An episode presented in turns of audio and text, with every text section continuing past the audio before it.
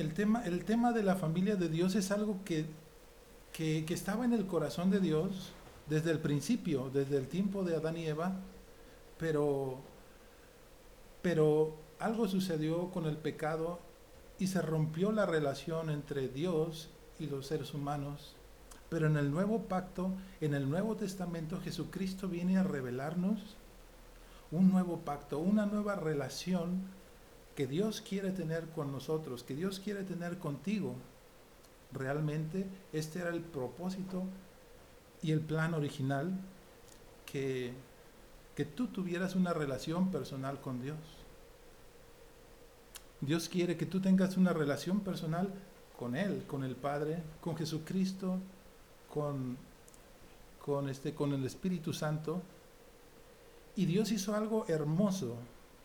Dios nos hizo sus hijos, pero también nos hizo parte, nos hizo miembros de su familia. Por lo tanto, ahora somos miembros de la familia de Dios. Y esta familia es muy especial, como vamos a ver. Dice, dice el, eh, capítulo 1 de Juan que, hablando de Jesucristo, a los suyos vino, pero los suyos no le recibieron, mas a todos los que le recibieron, a los que creen en su nombre, les ha dado la potestad de ser hechos hijos de Dios. Y esto no es por voluntad humana, sino por voluntad de Dios. En Gálatas 4:6, la palabra de Dios nos enseña, te voy a decir cómo, te lo voy a leer, dice, ahora, como ustedes son hijos, Dios ha enviado el Espíritu de su Hijo a vivir en ustedes. Por eso, cuando oramos a Dios, el Espíritu nos permite llamarle Abba Padre, es decir, Padre, querido Padre. la epístola de Juan, el capítulo 1, versículo 3, dice Juan, dice, nuestra, nuestra verdadera comunión es con el Padre y con Jesucristo su Hijo. Cuando, cuando, cuando el apóstol dice nuestra verdadera comunión, se refiere a la palabra koinonía, que significa comunión, compañerismo, ayuda, partícipe, relación social, pero relación personal también. Es decir, Dios, hay una verdadera relación con Dios. Te voy, y, te voy a resumir para no leerlo todo, pero en el, en el, capítulo 2 de Efesios, este, este, este capítulo, cuando puedas leerlo en tu casa, el capítulo 2 de Efesios, es una maravilla porque es una cronología del plan que Dios tenía para, los seres humanos. Te lo voy a resumir en cinco pasos, en cinco, en cinco líneas. la primera línea dice que estábamos muertos en nuestros delitos y pecados. La segunda, la segunda parte dice, pero Dios, que es rico en misericordia, por el gran amor con que nos amó, nos dio vida en Jesucristo. La tercera parte dice que somos salvos por gracia y no, y, por medio de la fe en Jesucristo. Y esto no es de nosotros, sino que es un don de Dios. La cuarta parte dice que fuimos reconciliados por Dios, que ahora tenemos paz con Dios por medio del, por medio del sacrificio de Cristo. Y la última parte la podemos resumir, dice el, versículo 19, que ahora ya no somos extranjeros ni advenedizos, sino que somos conciudadanos de los santos y miembros de la familia de Dios. en, Primera de Juan capítulo 3, verso 1 y 2, Juan nos dice, mirad con cuál amor nos ha amado el Padre para que seamos llamados hijos de Dios. Y lo repite, amados, ahora somos hijos de Dios. Lo exclama de una manera como entendiendo la magnitud del amor con el cual Dios nos ha amado. Y les decía que en el Antiguo Testamento, en el Nuevo Testamento ahora, Jesús vino a revelar la relación que Dios quería tener contigo, la relación que el Padre quería tener con su Hijo, es decir, contigo.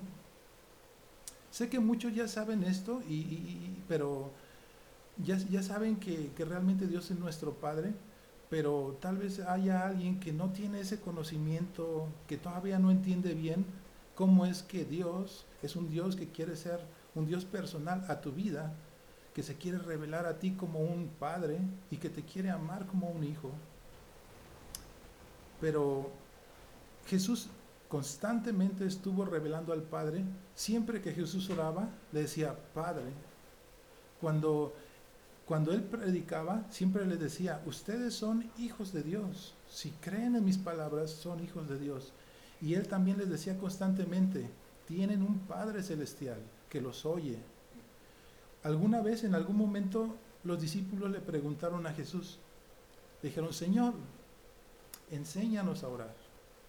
Y Jesús les dijo, muy bien, cuando oren, digan así, Padre nuestro. Jesús habló una y otra y una y otra vez con un gran énfasis acerca de que Dios es nuestro Padre. También se ve revelado en las parábolas de Jesús.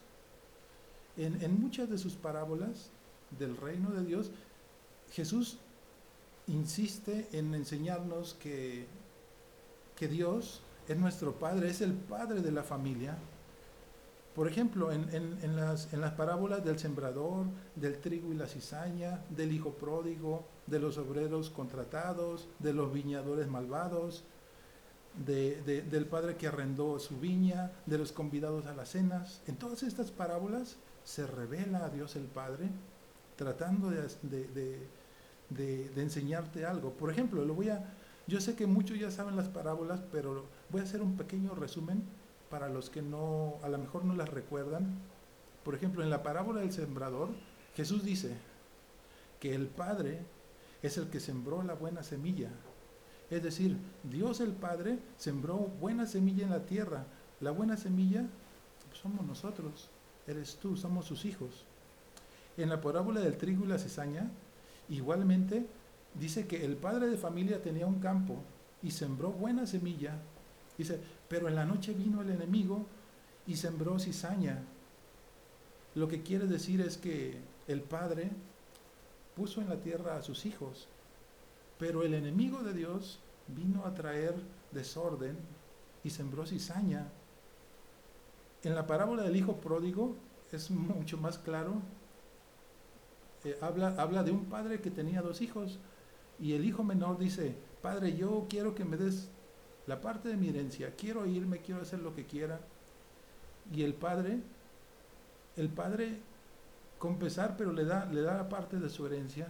Y el hijo la despilfarra, la, la malgasta, vive perdidamente, pero en algún momento después este, vuelve en sí y dice, volveré a mi padre. Y vuelve y su padre amoroso lo recibe, lo abraza, lo besa Dios está, Jesús está revelando las parábolas al Padre.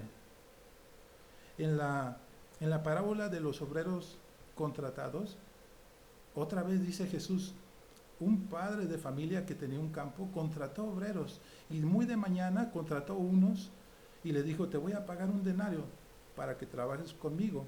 A mediodía encontró a otros y le dijo, ven a mi campo y trabaja y te pago un denario. Y ya en el ocaso le dijo a otros, ven a trabajar a mi viña y te pago un denario. Y al final les pagó a todos. Dios está revelando también aquí, Jesús está revelando al Padre otra vez. ¿Cómo? Diciendo, a algunos, algunos Dios los llama a que sean sus hijos cuando son pequeños y, viven toda su vida sirviendo a Dios, amando a Dios. Otros, cuando tienen 30, 40 años a media, a media edad de su vida, Dios los llama y ellos reciben el llamado y son hechos hijos de Dios. Algunos otros, Dios los llama cuando ya son ancianos, cuando ya están en sus últimos años, pero al final a todos los hace hijos, les da el premio, les da la salvación y los acepta como hijos amados en su reino. En, en la historia de los viñadores malvados, este, dice que un hombre preparó su campo, lo sembró, pero tuvo que irse y lo arrendó a, algunos obreros, a algunos viñadores, pero dice que cuando llegó el tiempo de la siega, el padre dijo, bueno, voy a enviar unos siervos para que, para que me den del fruto de la cosecha. Pero estos hombres malvados no quisieron, los mandaron con las manos vacías y los golpearon. El padre dijo, ¿qué haré? Voy a volver a enviar a otros. Y le sucedió lo mismo, los, los enviaron con las manos vacías. Después dijo, ¿qué voy a hacer? Voy a enviar a mi, a mi hijo amado, a mi único hijo. A él lo van a respetar. Pero estos viñadores mataron al hijo. Aquí otra vez está revelando el amor del Padre, cómo el Padre envió a su hijo. Y ese hijo era Jesucristo, que fue muerto, pero en su muerte nos trajo vida. En la, en la parábola de los convidados a la cena, otra vez dice la parábola, un padre de familia hizo una gran cena, preparó una cena para todos sus invitados, para todos sus amigos, pero de uno en uno se fueron excusando y diciendo, perdóname, pero no voy a poder ir, me acabo de casar, perdóname, pero es que tengo mucho trabajo, perdóname. Y todos, todos le quedaron mal. Dice la parábola que el padre de familia dijo, ¿qué voy a hacer entonces? Le dijo a sus siervos, vayan por el camino, vayan por los, por, por los puentes, vayan, busquen a los pobres, a los cojos, a los mendigos, a los que sea, fórcenlos a entrar. Es decir, y otra vez el Padre está, eh, Jesús está revelando cómo el Padre quiere, está invitando a todo el que quiera, no importa si eres la persona más humilde o si eres la persona más, más rica, más, no importa. Dios está invitando a todos a su reino, a ser parte de su familia. Dios no hace excepción. Con esto quiero decirte que realmente lo que Dios quiere, lo que el Padre quiere, lo que Jesucristo vino a hacer en la cruz al morir, fue para tener relación personal contigo, para hacerte su hijo y para que Él sea tu Padre. Pero ya hablamos de Dios el Padre y de su propósito, pero también hay un rol que nos toca a nosotros. Nosotros somos sus hijos y nosotros tenemos un rol en su familia, en la familia de Dios. Y Dios espera que nosotros nos comportemos a la altura de lo que Él espera de un hijo de Dios, que, se, que nos comportemos como es digno de un hijo de Dios. ¿Te gustaría hacer feliz a tu padre? ¿Te gustaría hacer que se sienta orgulloso de ti? Te voy a decir cómo. Honralo, obedécelo. Que todas las personas vean en ti y digan, wow, que honren a Dios al ver tu vida. Su palabra nos dice cómo hacer esto. En la palabra de Dios nos dice cómo tú puedes hacer a Dios sentirse orgulloso. Vamos a leer Efesios 5 del 1 al 4. Y este, lo, voy a, lo voy a leer yo en esta versión. Dice, por tanto, imiten a Dios como hijos muy amados y lleven una vida de amor. Dice, entre ustedes ni siquiera debe mencionarse la inmoralidad sexual, ni ninguna clase de impureza o avaricia, porque eso no es propio de los hijos de Dios. Tampoco deben hacer, deben debe haber palabras indecentes, conversaciones necias, ni chistes groseros, todo lo cual está fuera de lugar en la familia de Dios. Más bien, tendríamos que hablar con acciones de gracias en Primera de Pedro, capítulo 1, del 14 al 15, nos dice, como hijos obedientes, no se conformen a los deseos que tenían antes cuando vivían en los días pasados de su ignorancia. Dice, sino como aquel que los llamó es santo, sean santos también ustedes, porque escrito está, sed santos porque yo soy santo. en Filipenses capítulo 2, versículo 14 y 15, dice así, haced todo sin murmuraciones y contiendas, para que seáis irreprensibles y sencillos, hijos de Dios, sin mancha, en medio de una generación maligna y perversa, en medio de la cual resplandecéis como luminares en el mundo. Yo te te invito, ahora sí que este es un reto para todos, que Dios pueda decir lo que dijo de Jesús. En, varias ocasiones en, los evangelios, este, dice, dice, dicen los evangelios, los, todos los evangelios lo repiten, se oyó una voz del cielo que todos escuchamos y que decía, este es mi hijo amado, en él tengo contentamiento. En otras versiones dice, este es mi hijo y yo lo amo mucho y estoy contento con él, estoy complacido por su obediencia. Si tú eres un hijo de Dios, honralo como, como el Padre que es para ti. Honralo en, la obediencia. Honralo con tus hechos.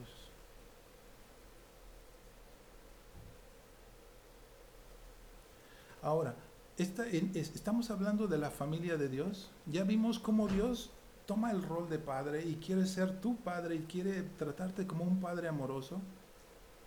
Vimos un poco de cómo nosotros podemos ser hijos obedientes de Dios y honrar a Dios, pero también hay otro en la familia también. Dice, dice, dice Juan capítulo 1, dice que todos los que han aceptado a Jesús en su corazón, ellos son hijos de Dios. Y, y, si ellos son hijos de Dios, todo el que cree en Jesús es hecho hijo de Dios, eso significa que es tu hermano. Si tú alguna vez dijiste o pensaste que tenías una familia pequeña, pues no tienen ni idea, porque realmente tenemos una, una gran familia. ¿Sabes? Yo tengo hermanos de toda raza, de toda lengua y de toda nación. Tengo hermanos gigantes que miden más de dos metros y tengo hermanos pequeños que miden menos de un metro cincuenta, pero todos son mis hermanos, todos son amados por mi Padre y la palabra de Dios dice lo que yo tengo que hacer con mis hermanos. Vamos a ver qué es lo que la palabra de Dios dice o cómo dice que yo debo de tratar a mis hermanos. En, en Gálatas, en el capítulo 6, versículos del 9 al 10, dice, no nos cansemos de hacer el bien, porque a su tiempo segaremos, cosecharemos, si no desmayamos. Así, así que, según tengamos oportunidad, hagamos bien a todos, y mayormente a los de la familia de la fe. Y aquí hay una clave que te quiero explicar. Cuando dice especialmente o mayormente, significa que es en prioridad más alta. Te voy a, te voy a decir algo, una, Dios es un Dios de orden y Dios estableció un orden de bendición, de ayuda y de amor. Te voy a decir cómo es esto. Este, primeramente, Dios, Dios quiere que tú ayudes. Si tú tienes, si tú estás casado, tienes esposo, esposa, tienes hijos, tu prioridad son ellos. Y antes que a nadie tienes que ayudarlos, tienes que amarlos, tienes que cuidarlos a ellos. Después están tus padres, tus hermanos. Pero la Biblia dice en Gálatas que tú tienes que tener un apartado especial para tus hermanos en la fe. Igualmente los debes de tratar como si fueran tu familia, como si fueran tus hermanos, porque según la Biblia también son prioridad. Y finalmente, ayuda a tu prójimo, tu prójimo es el que está cerca de ti y tiene una necesidad inmediata. Si tú ves a alguien de repente que tiene una necesidad, ayúdalo. La palabra de Dios dice, en cuanto sea posible, este, ayuda, ayuda a todos. Te, voy a, te voy a poner un ejemplo, a ver si, a ver si, un ejemplo muy, muy, muy sencillo. Pero imagínate esto, tienes tres panes para alimentar a tres personas, pero aquí está tu padre y tu padre está hambriento y necesita comer. Y por el otro lado está un hermano en la fe, un hermano, un hermano de la familia de Dios. Y, junto a ellos también está otra persona que también está hambrienta. Pero bueno, es un desconocido, ¿no? ¿Qué tendrías que hacer tú como hijo de Dios? No es una sugerencia, es una orden. ¿Qué tendrías que hacer? Te voy a decir lo que yo entiendo. Número uno, la palabra de Dios dice que honres a tu Padre. Él es tu prioridad. Este, dale primeramente el pan a tu Padre y que se alimente. ¿Sabes por qué lo debes de honrar? Porque es tu Padre, pero también porque es un mandato de Dios. Y también porque tienes que ayudar. En segundo punto, tienes que darle el pan a tu hermano en la fe. ¿Por qué? Porque dice la palabra de Dios que es prioridad. Porque es tu hermano y porque también es un mandamiento. Dice, amar, que dice, dice, dice en Juan que tenemos que amar a los hermanos en la fe. Y amar también, amar, cuando dice amar es la palabra ágape, y ágape significa el amor que se sacrifica, el amor que da, el amor que, el amor que es voluntario. Así es que es un mandamiento que tú ayudes a tu hermano en la fe. Y en tercer lugar, tú deberías de darle el pan a esta persona que tú no conoces, pero que es tu prójimo, porque está cerca de ti y tiene necesidad y tiene hambre, y tienes que darle ese pan. Y, en el cuarto punto, fíjate lo que yo, lo que yo entendí, que realmente si tú no sigues ese orden, estarías desobedeciendo a Dios. Este es el orden. Tú tienes que darle a uno y a otro, pero en el orden de Dios. Te voy a poner un ejemplo que sucedió con Jesús. ¿Recuerdas a, Jesús y la mujer Sirofenicia? En, en, en, Marcos 7, versículos 26 y 27, creo que ese no lo, no lo anoté dice, la mujer era griega y sirofenicia de nación, es decir, no era del pueblo judío. Y le rogaba a Jesús que echase fuera al demonio que tenía su hija. Pero Jesús le dijo, deja primero que sacie a los hijos, porque no está bien tomar el pan de los hijos y dárselo a los perrillos. ¿Qué estaba haciendo Jesús? Estaba cumpliendo el orden de Dios, cumpliendo el orden en el que se tiene que ayudar.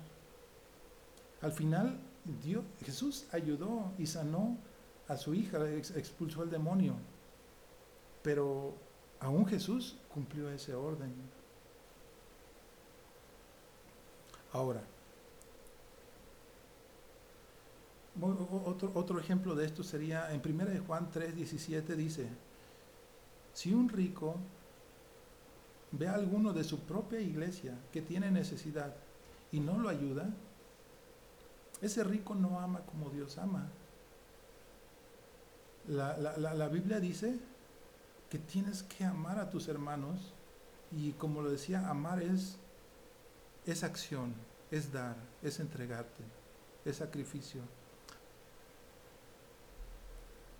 Dice, por otro lado, hablando de cómo debes de tratar a tus hermanos, a tus hermanos de la familia de Dios, dice Romanos 12, versículos 9 y 10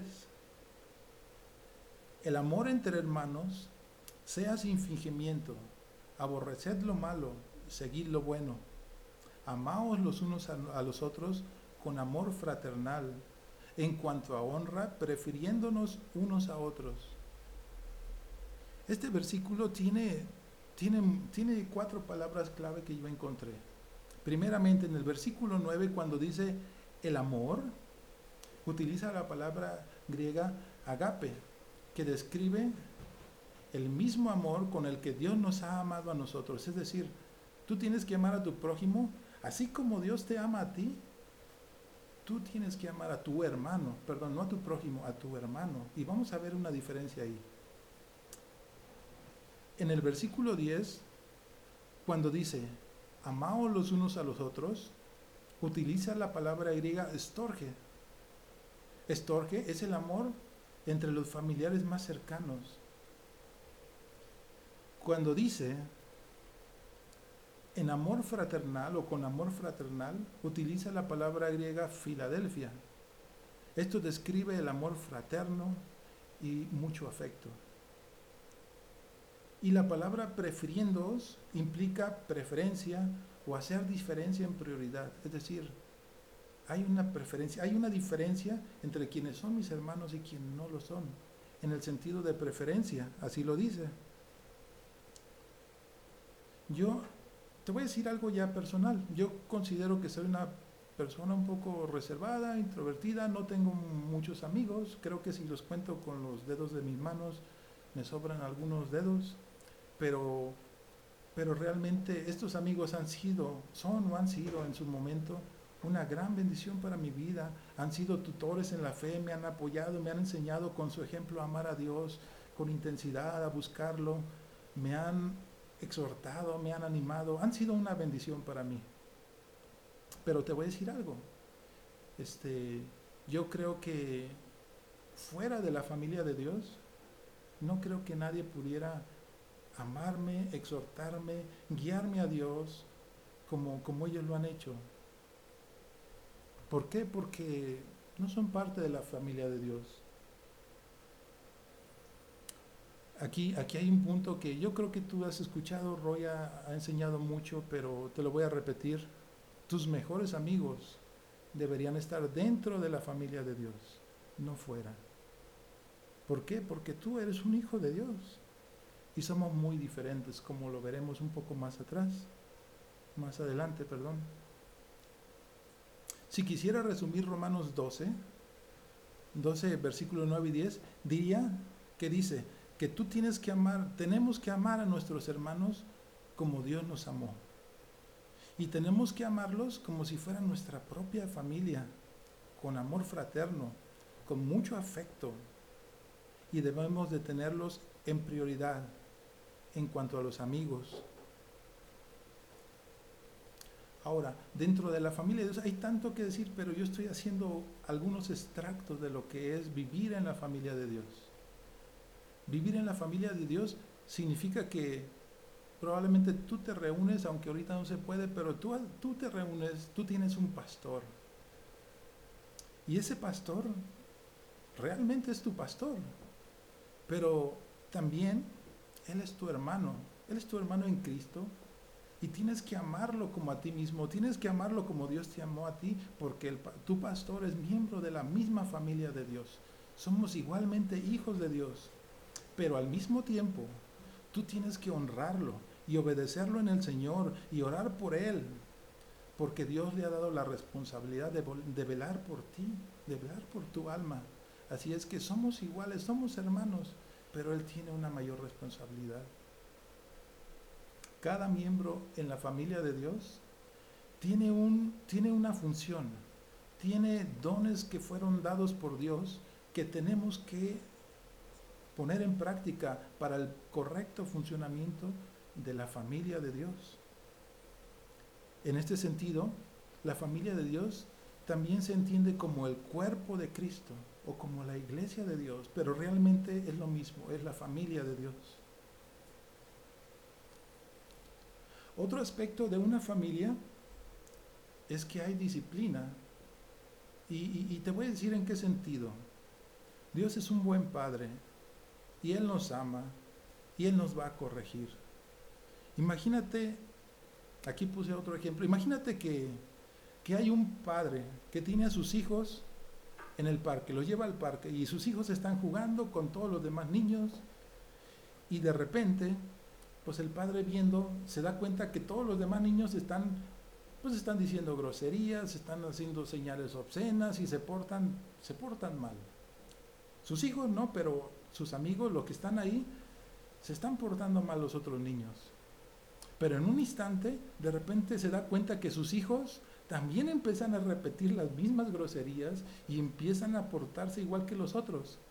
Oh, ahí cambia, el padre se levanta y dice, ¡Ey, a ver Juanito, a ver Pedrito, vengan para acá! Yo no quiero que ustedes digan eso. Yo no digo esas cosas. ¿O cuando me han oído a mí decir eso? No, no, nunca. Entonces ustedes tienen que comportarse. Es decir, entra la disciplina del Padre hacia nosotros. Y esto, esto lo dice más o menos de esa manera en Hebreos 12, versículos 6 al 8. Dice, porque Dios corrige y castiga a todo aquel que ama y que considera su hijo. Si ahora ustedes están sufriendo, es porque Dios los ama y los corrige, como si fueran sus hijos, porque no hay padre que no corrija a sus hijos. Si Dios no los corrige, como lo hace con todos sus hijos, entonces no son hijos de Dios.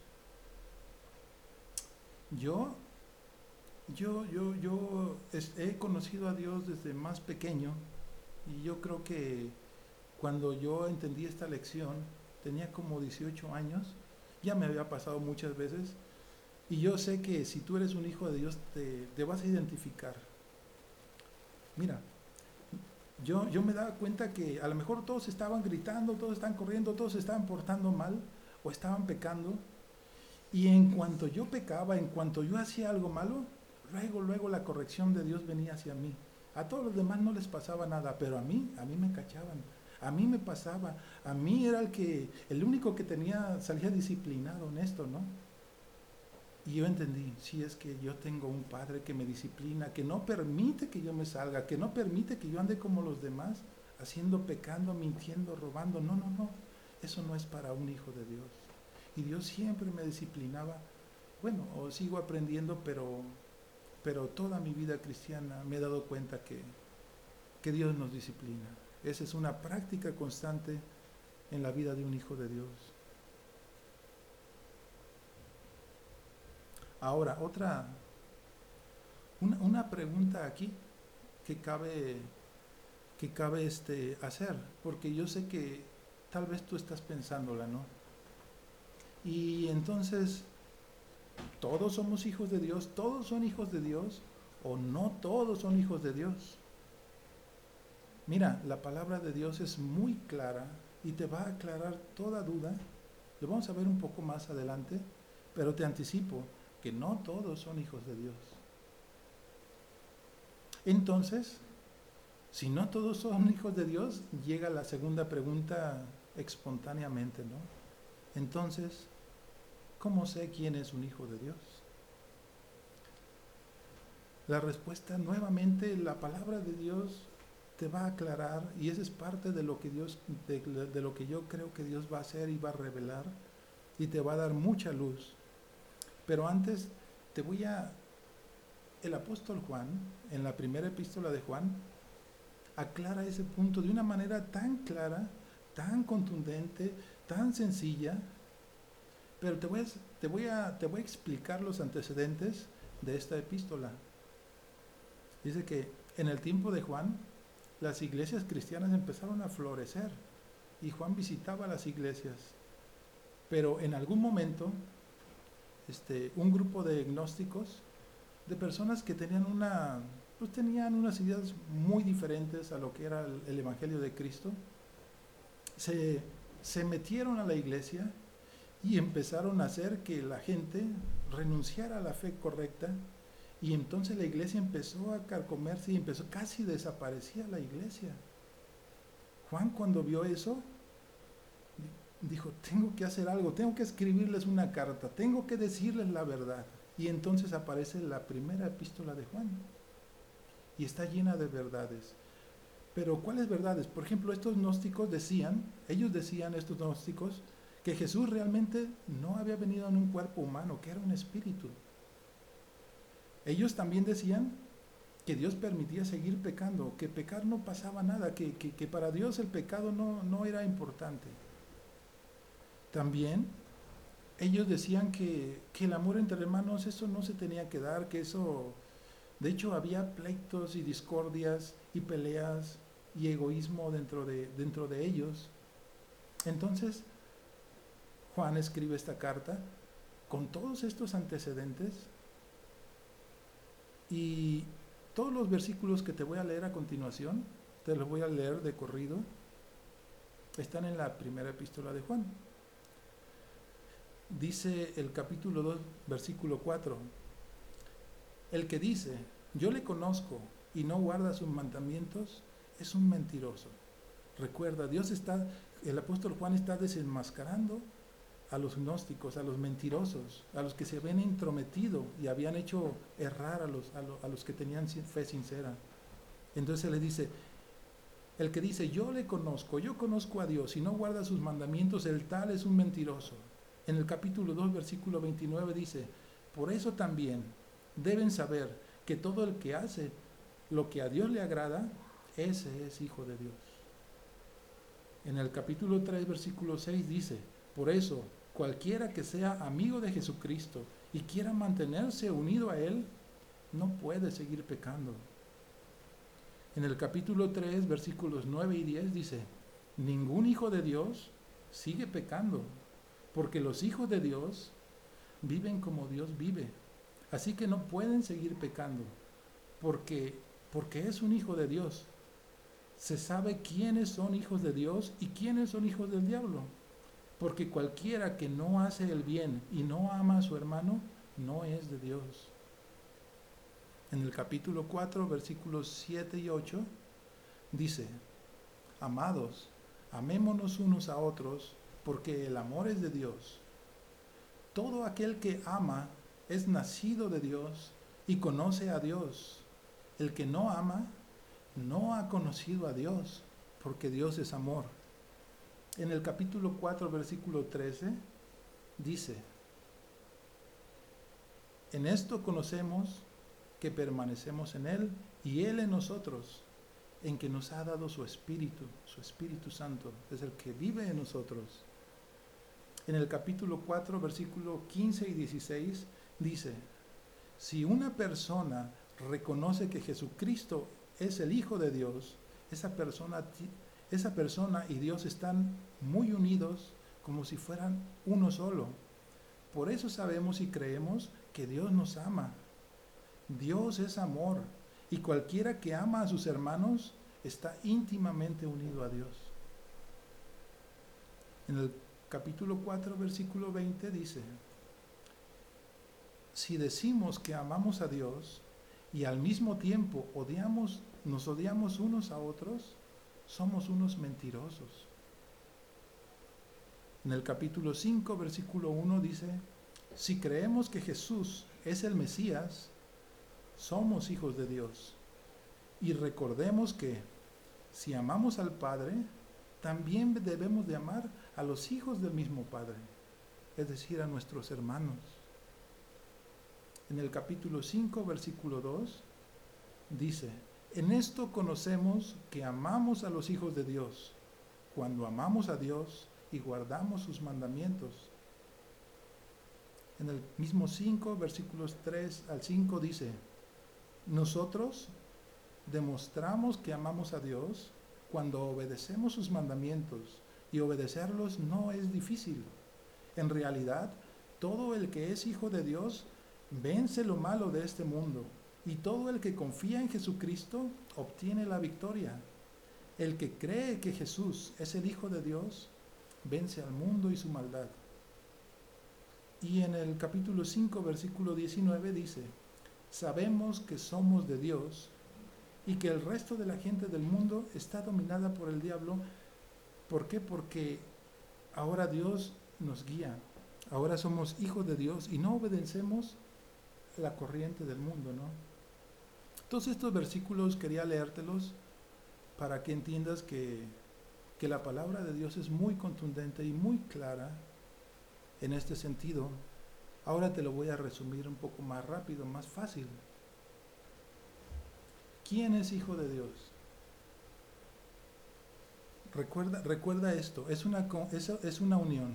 Dice, un hijo de Dios es el que ama a Dios. Un hijo de Dios ama a Dios y ama a sus hermanos y guarda sus mandamientos y no practica el pecado. Aquí quiero hacer un paréntesis importante. Cuando la palabra de Dios dice que, que, el que es hijo de Dios no practica el pecado, no se refiere a que no pequemos, se refiere a que no practicamos el, pecado como algo cotidiano, algo normal, algo, algo que, ni nos, que, que, ya ni nos produce ninguna molestia. No, no, no, a los hijos de Dios no practicamos el pecado. ¿Por qué? Porque instantáneamente Dios vendría a corregirnos. No podemos practicar el pecado. ¿Quién es hijo de Dios entonces? El que ama a Dios, el que ama a sus hermanos, el que guarda los mandamientos de Dios, el que no practica el pecado, el que tiene al Espíritu Santo en su vida y el que es disciplinado por Dios cuando se equivoca. Entonces, ahora sí que lógica inversa. ¿Quiénes son los que no son hijos de Dios? Los que no aman a Dios, los que no aman a sus hermanos, los que aborrecen a sus hermanos, hablo de sus hermanos, cuando, aquí dice sus hermanos, se refiere a la familia de Dios, no a, no a la gente de la calle, no, no, no, se refiere a los hijos de Dios, a los hijos de a nuestros hermanos en la fe. Dice, ¿Quién? Entonces, ¿quién no es hijo de Dios? El que no ama a Dios, el que no ama a su hermano, el que aborrece a su hermano, el que no guarda sus mandamientos, el que practica el pecado, el que no tiene al Espíritu Santo, aquel a quien, a quien Dios no disciplina, ese no es hijo de Dios. Creo que, creo que esto nos va a dar mucha luz. Espero que, espero que nos dé mucha luz para para conocer y entender que somos hechos, que somos hijos de Dios, pero también tenemos responsabilidad de comportarnos como hijos de Dios y también tenemos responsabilidad hacia nuestros hermanos. La palabra de Dios, ahora sí que yo hice un extracto muy pequeño, pero, pero realmente este tema es todo el Nuevo Testamento, por decirlo así. Este, quiero, quiero, alguna vez leí en un comentario bíblico algo, algo que sucedía con el anciano Juan, con el apóstol Juan, cuando ya era muy anciano, dice que de repente visitaba las iglesias y el apóstol Juan, dice, dice, dicen los narradores, que siempre llegaba a una comunidad, a una familia, a un grupo de cristianos y siempre los saludaba, los bendecía y siempre les decía la misma frase, hermanos, amémonos los unos a los otros. Dice, dice, dice un narrador que un día un cristiano, cansado de recibir siempre de parte de Juan la misma instrucción, se atrevió a, decir, a preguntarle, hermano Juan, nos ha repetido tantas veces que nos amemos unos a otros, ¿por qué nos repite siempre lo mismo? Y el anciano Juan, con mucho amor, le responde y le dice, hermanitos, no dejaré de repetirles que se amen los unos a los otros hasta el día en que de verdad se amen los unos a los otros. Realmente, te voy a decir, te voy a decir a qué se refiere esto del amor. hay, hay diferentes maneras de amar que vienen en la Biblia. Uno es el amor entre, entre hermanos, otro es el amor este, a las cosas, pero siempre que la palabra de Dios dice el amor que Dios tuvo hacia mí, el amor que yo tengo hacia Dios, el amor que tuvo Jesucristo al Padre, el amor con que el Padre amó al Hijo, el amor con que los hijos de Dios tienen que amar a sus hermanos, solo existe una palabra para ese tipo de amor. Es el amor agape, que es el amor más excelente, el amor que tú puedes encontrar la, la definición en 1 Corintios 13. Ese amor nunca deja de ser ese amor es, es este, ese amor se da, se sacrifica, ese amor es una decisión, no es un sentimiento, no es, ¿sabes qué? Hoy Dios no tuvo, no, amaneció de malas y no te quiere amar, no, no, no. Es invariable el amor de Dios, su amor es invariable, es influctuable, es indestructible, es incambiable, es la esencia de Dios. Pero esa misma, esa misma calidad de amor es la que Dios demanda de nosotros hacia nuestros hermanos y hacia, y hacia nuestro Padre y hacia Jesús.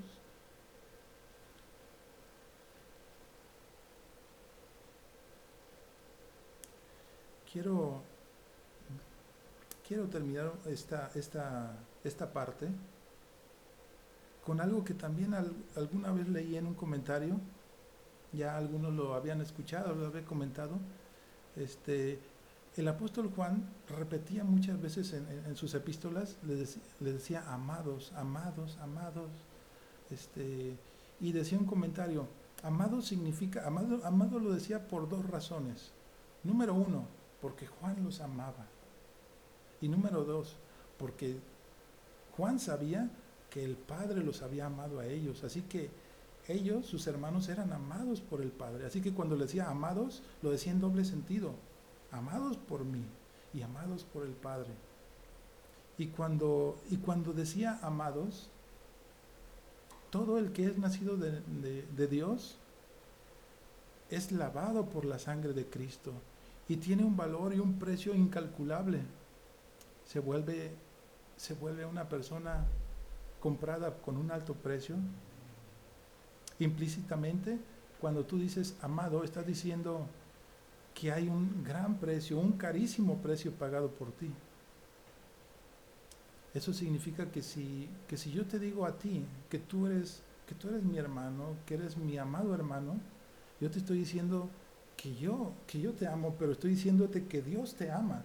Y al mismo tiempo te puedo decir que el precio pagado por ti es la sangre de Cristo. Entonces tú eres un, tú eres carísimo, eres valiosísimo. Así que podría, parafraseando, decir que tú eres un carísimo hermano, un hermano pagado con un alto precio. Y yo quiero decirte que, que Dios te bendiga, mi carísimo hermano, mi amado hermano y amado por mi Padre. Ahora quiero, quiero tomar un tiempo para orar. Quiero tomar un tiempo para, para explicarte, para, para, para que pongamos nuestra vida en perspectiva, que Dios, que Dios nos hable, que Dios nos revele. Yo sé que solamente puede haber dos tipos de personas que me están escuchando. Los que están plenamente convencidos que son hijos de Dios, porque cumplen todos los requisitos. Y los que dicen, ¿sabes qué? Pues yo no cumplo estos requisitos, yo no soy hijo de Dios. Me acabo de dar cuenta que no soy hijo de Dios porque la palabra de Dios me dice que no lo soy. Cuando eres hijo de Dios, Dios te transforma, Dios te cambia, Dios te renueva tu mente, te hace salir del pecado, hace que odies el pecado, hace que ames a Dios, que desees hacer la voluntad de Dios, te da amor por su palabra, te da amor por, por tus hermanos, te da amor por Él. Tú puedes decirle, Abba Padre, bendito Padre, Padre, Papito lindo, Señor, porque el Espíritu del Hijo vive en ti y te hace decirle, Padre, si tú estás en esta condición de ser un hijo de Dios, yo te, yo te invito a que honres a Dios, que lo hagas sentir orgulloso de haberte hecho su hijo, que camines con integridad, que busques a Dios, que lo ames con pasión. En Apocalipsis dice, el que es santo, santifíquete más. Y el que no lo es, pues pues, pues, continúe todavía más, ¿no? Como no sucio, ¿no? En la sociedad. Pero, pero te voy a decir, Dios nos llama a ser santos porque Él es santo. Dios nos llama a amarlo. Vamos a orar. Bendito Padre, te doy gracias porque tú te revelaste a mí. Yo no te buscaba, tú me encontraste. Señor, el profeta, eh, eh, el profeta Oseas decía, que fui hallado de los que no me buscaban y a los que no me conocían les he llamado hijos del Dios viviente. Ese soy yo, Señor. Alguien que ni, ni era de tu pueblo, ni te buscaba, pero tú te revelaste a mí y fue por tu grande amor, por el rico amor con que tú me amaste, por, por tu bondad, por tu misericordia, Señor. Bendita gracia que hemos recibido en Jesucristo para ser llamados hijos de Dios Oh, amado Padre, yo te doy gracias. Es un privilegio que no puedo pagar. En toda la eternidad no podría pagar, Señor, tus regalos, tu misericordia, Señor. Cada día, Señor, tú me demuestras tu fidelidad. Cada día me das nueva misericordia, Señor. Tú me corriges porque me amas, tú me instruyes. Tú, Señor, me sacaste del lodo, tú quitaste mi maldad y mi pecado, Señor, renovaste mi mente. Tú me has transformado, Señor. Realmente yo no hice nada, Señor. El que ha hecho todo es tú, Señor. La iniciativa de la salvación, la iniciativa del amor es tuya, Señor. Porque también en Primera de Juan dice, en esto conocemos el amor de Dios, en que no amamos nosotros a Dios, sino que Él nos amó a nosotros primero. Señor, verdaderamente todo el honor, toda la gloria, todo el reconocimiento, toda la alabanza, Señor, te pertenece a ti, porque tú eres el autor, porque con gozo y con placer, Señor, enviaste a Jesucristo, Señor, sabiendo, Señor, que, que, que por su sacrificio, Señor, tú ibas a obtener un linaje, un linaje santo, un pueblo adquirido para anunciar tus virtudes, para amarte, Señor, que pudiéramos tener una relación tan estrecha contigo, Señor, que podamos decirte, Padre, bendito Padre, papito, tú eres lo mejor que me ha pasado, Señor. Yo te doy gracias, Señor. Te pido, Señor, por cada uno de mis hermanos, Señor, que tú los afirmes, Señor. Si alguno está dudando, afírmalo en la fe. Si alguno, Señor, está jugando con el pecado, Señor, renueva su mente, transfórmalo, Señor, ayúdalo, Señor, para que Él se mantenga firme hasta el, hasta el fin, Señor. Gracias por mis hermanos. Son, tengo millones de hermanos, Señor, y todos ellos los pagó Jesucristo en la cruz. Bendito Jesús. Gracias. Gracias porque tú eres el autor de nuestra salvación. Tú eres el autor, Señor, de que ahora tengamos paz con Dios y una relación, una relación tan estrecha, Señor, en la familia de Dios. Gracias, Señor. Ahora quiero quiero hablar contigo. Si tú si tú dices, "Sabes, yo no sabía nada de esto, yo no sabía de la relación que Dios quiere tener conmigo." O a lo mejor me doy cuenta que realmente no soy quien creía que era. Yo te digo una cosa, lo que tú a lo mejor ya sabes, si, tú crees y aceptas a Jesús en tu corazón, pero ese creer y ese aceptar, ¿sabes qué significa? Entregar toda tu vida, amar a Dios con pasión. Y Él, como la parábola de los convidados a la cena, está invitándote a entrar a su, a su familia. Como la historia del hijo pródigo está esperándote todos los días a que regreses a Él. Como, como, como tantas historias en la palabra de Dios que nos aseguran que, que Dios está listo, dispuesto y que quiere. Porque la palabra de Dios dice que, que Él no quiere que nadie se pierda, sino que todos procedan al arrepentimiento, pero realmente y extrañamente la mayoría no quiere. Pero si tú quieres abrir tu corazón a Dios, decirle, quiero Señor, quiero Dios tener una relación contigo como un padre a un hijo, quiero sentir tu amor, quiero vivir en la familia de Dios, reconozco que, que no soy digno, que no merezco nada, pero Señor, yo sé que por la sangre de Jesús, ahora tengo una puerta abierta y puedo tener acceso a Dios. Si tú, si tú, si tú estás en esta condición, yo voy a orar, yo te pido que tú ores, que tú hables con Dios, que tú hables en tus palabras. Yo voy a hacer una oración, si tú te identificas, repítela, si no, tú haz tu propia oración y dile, Dios, yo no soy tu hijo, pero quiero serlo. Señor, yo no he sido santo, yo no te he amado, no he amado a mis hermanos. Yo no tengo tu Espíritu Santo en mi vida, pero quiero amarte. Quiero amar a mis hermanos. Quiero amar a Jesucristo. Quiero, quiero que tú vivas en mí, que tu Espíritu Santo vive en mí. Quiero poder decirte, Padre, amado Padre, quiero ser parte de tu familia. Señor, acéptame, Señor así como estoy. Mira, la palabra de Dios dice que nosotros estábamos muertos en nuestros delitos y pecados. Y así nos amó Dios. Así nos tomó y nos renovó y nos transformó.